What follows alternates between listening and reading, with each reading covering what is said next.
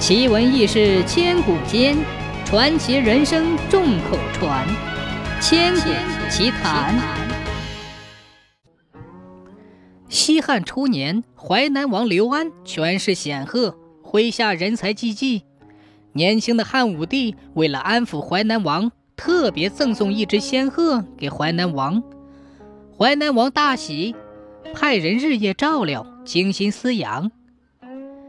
这一日，风和日暖，春光明媚。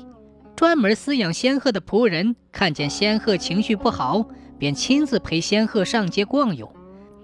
谁料，在他们路过东门时，突然从一家老百姓住宅窜出一条黄狗，径直朝仙鹤扑去，一口咬住了仙鹤的翅膀。仆人吃惊不小，情急之中奋身扑向黄狗。经过一番搏斗，终于救出了仙鹤，但是为时已晚，仙鹤的翅膀已经被黄狗咬伤，鹤羽中微微透出了一片殷红。仆人见势不妙，赶紧抱起仙鹤跑回府中。此时，淮南王府内一些闲得无聊的食客正在谈天论地，看见仆人抱着仙鹤而归，便围观而至，从中挑唆。一些好事之徒。还亲自拟了状词，贺系金牌，系出御赐，要求处死狗主人，硬是逼着仆人把诉状递到州府。且说州府大人是个清官，早就对淮南王欺压地方百姓而不满，但是不敢发威。他看了状词之后，心里忐忑不安，觉得告状人来自淮南王府内，权大气粗。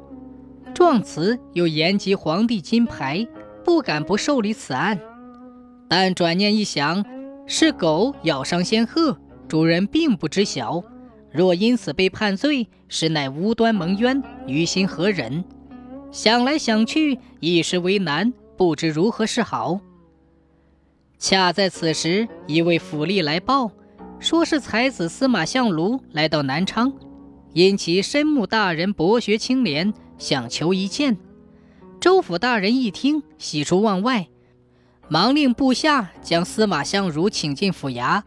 二人相会，寒暄片刻之后，周府便开门见山地说：“堂兄，卑职早仰慕你的才华，今日相会，本该向堂兄讨教诗词书画之高见，谁知余地不才，当下正为一出案子所苦恼，只好求教堂兄给予指点。”以解燃眉之急。说着，便递过状纸。司马相如接过诉状，仔细的翻阅。当看到“鹤系金牌，系出御赐”之语，便哈哈大笑起来，真是可笑至极。拿着仙鹤当金牌，厚着脸皮吓唬人，天下竟有如此无知之人。他说着，将状子放在书案，挥笔在手，当下写下判词。贺系金牌，犬不识字，禽兽相伤，不关人事。写完，双手递给州府大人，并补充说道：“州府大人对待这种无礼之人，只能以此法治之，不可认真处理。”州府接过判词一看，脸上顿时露出笑容，觉得判语文辞精妙，入情入理。以诙谐之笔，巧妙地道出了案情的原委，而又让淮南王府告状之人难以应对，于是当下便驳回淮南王府的诉状，了结了这桩鹤犬官司。